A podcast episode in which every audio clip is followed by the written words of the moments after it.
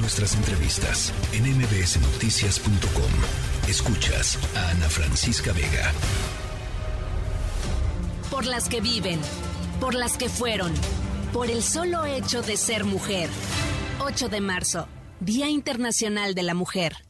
Bueno, pues toda esta semana hemos hablado con mujeres extraordinarias, escuchábamos la voz de la gran Marion Reimers eh, y en la línea telefónica, y no lo puedo creer porque soy verdaderamente fan, eh, Katia Echazarreta, astronauta, la primera mexicana en llegar al espacio y la más joven en hacerlo. Me da enorme gusto platicar contigo, Katia. Hola, muchas gracias. Quisiera preguntarte, en primer lugar, seguramente estás al tanto de esta manifestación multitudinaria aquí en la Ciudad de México. Miles de mujeres salieron a las calles eh, y no nada más de la Ciudad de México, sino de muchos lugares del país. Em, ¿Qué te dicen estas manifestaciones, Katia, para ti? ¿Qué significa el 8M? Estoy aquí hoy en, Reforma y de mi balcón podía verlas, podía apoyarlas y se me llenaban los ojos de lágrimas al sentir que no podía marchar con ellas, mi corazón estaba con ellas en estos momentos y realmente yo solo quiero decirles que tenemos que seguir luchando, tenemos que seguir, peleando por, por nuestros derechos básicos y realmente siento un gran orgullo al ver miles y miles y miles de mujeres que se juntaron este día.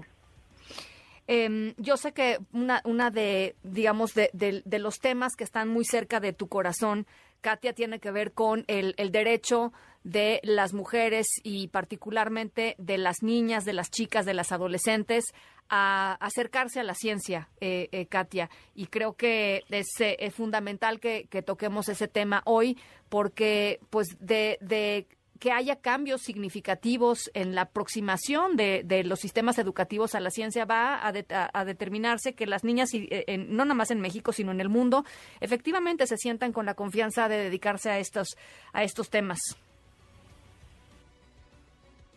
Esto es una gran meta y prioridad para mí en mi trabajo y para todas las mamás que nos escuchan, por favor, pongan atención a las cosas que les estamos enseñando a los niños y a las niñas porque desde ahí empieza todo. Si se ponen a, poner atención a los juguetes que les estamos dando a nuestros hijos, ahí empieza todo el problema, porque son diferentes, estamos tratando a estos niños diferentes, entran a la escuela y ahí también los tratan diferentes, a las niñas todavía en este 2023 le dan muñequitas y cositas para para limpiar y que para cocinar, que la cocinita a los niños todavía les están dando ya cosas más avanzadas, legos, de ingeniería, de ciencia, cosas para construir, y ahí hay el problema. ¿Cómo fue para ti de niña, Katia?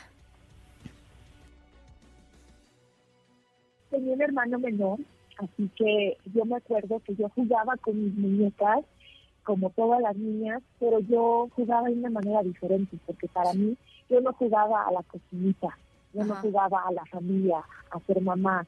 Yo quería que mis muñecas fueran empresarias, que fueran astronautas, metía los carros de carrera de mis hermanos y de, mi hermano. Eh, y con mi hermano construía con sus legos naves espaciales, construíamos edificios. Y mi muñeca, mis Barbies, eran las, los líderes de, estos, de estas misiones, de estas organizaciones. Y para mí eso era algo tan natural y tan normal, pero que yo fui afortunada porque tenía un hermanito menor que me dejaba jugar con sus cosas, ¿no? Si fuera mayor, claro que no me dejaba. Oye, y conforme fuiste creciendo, eh, porque también sucede, eh, eso es otra cosa que, y tú, y tú lo sabes muy bien, cuando, son, cuando son pequeñas las niñas, eh, empiezan a experimentar y empiezan a decir, pues a mí me gusta la ciencia, pero conforme van creciendo, eh, los mensajes negativos en torno a las niñas tienen que dedicarse a ciertas cosas, las matemáticas déjalas para los no, para los niños, para tu hermano, para tu primo, em, se van haciendo más fuertes y conforme van creciendo es cuando van encontrando los mensajes negativos. ¿Cómo fue en tu caso enfrentarte a eso y cómo dijiste a mí me vale cacahuate lo que me estén diciendo, yo me quiero dedicar a esto y a esto voy? Muy importante, mi mamá las palabras de mi mamá, porque ella veía que me interesaba, que me gustaba y me ayudaba, me motivaba, me llevaba a museos de ciencia, me llevaba a museos del espacio, me llevaba con mis proyectos de ciencia para la escuela. Y cuando ella se daba cuenta de que alguien no me estaba poniendo atención, tal vez algún maestro en la escuela que no me estaba enseñando o, o ayudando como debería, exactamente por ser niña, ¿no? Que muchas niñas es muy común para ellas que si no les va muy bien en las matemáticas, que los maestros digan, no, que está bien, tú no te vas a tener que preocupar por esto y ya no las ayudan más. Pero, por ejemplo, si a un niño le está yendo mal en las matemáticas, entonces se preocupan más, llaman a los papás, les dan más cosas para ayudarlos. Entonces mi mamá se daba cuenta y ella se aseguraba de que yo tenía todo lo necesario para seguir adelante con esto y también todas las palabras que yo escuchaba, si alguna vez ella escuchaba que alguien me dijera algo negativo, entonces ella venía conmigo a los dos minutos, se sentaba conmigo y me decía, tú entiendes que es, no es cierto, que no tienes razón, que tú puedes seguir adelante con lo que tú quieras, ¿verdad? Y yo, sí, mami, sí, mami, sí, mami. Y es así como, quiero llegar a, aquí. Bueno, y ahora tú llevas esa voz y ahora no nada más llevas esa voz, sino que además, eh, Katia, te hicieron una Barbie, o sea, hay una mujer, hay una muñeca Barbie inspirada en ti, o sea, es, yo creo que eh, el sueño de, de, muchísimas niñas alrededor del mundo y qué bonito que lo puedan hacer con una Barbie, eh, Katia, astronauta. Para mí porque mi mensaje siempre ha sido empezar a cambiar esos pasillos de juguetes de niña. Eso ha sido algo que es una prioridad mía porque todavía puedes caminar y todavía puedes ver esa diferencia que por generaciones y generaciones empieza a crear estos pensamientos tan negativos hacia las mujeres. Entonces, querer tener esta muñeca y, querer también ayudar a crear un cambio positivo para las niñas, que ellas sientan que pueden hacer cosas así, sientan esa representación con una mujer mexicana que se parece a ellas, eso es algo tan bonito y tan importante para mí. Última pregunta, querida Katia. ¿Hasta dónde quieres llegar? ¿A dónde quieres llegar?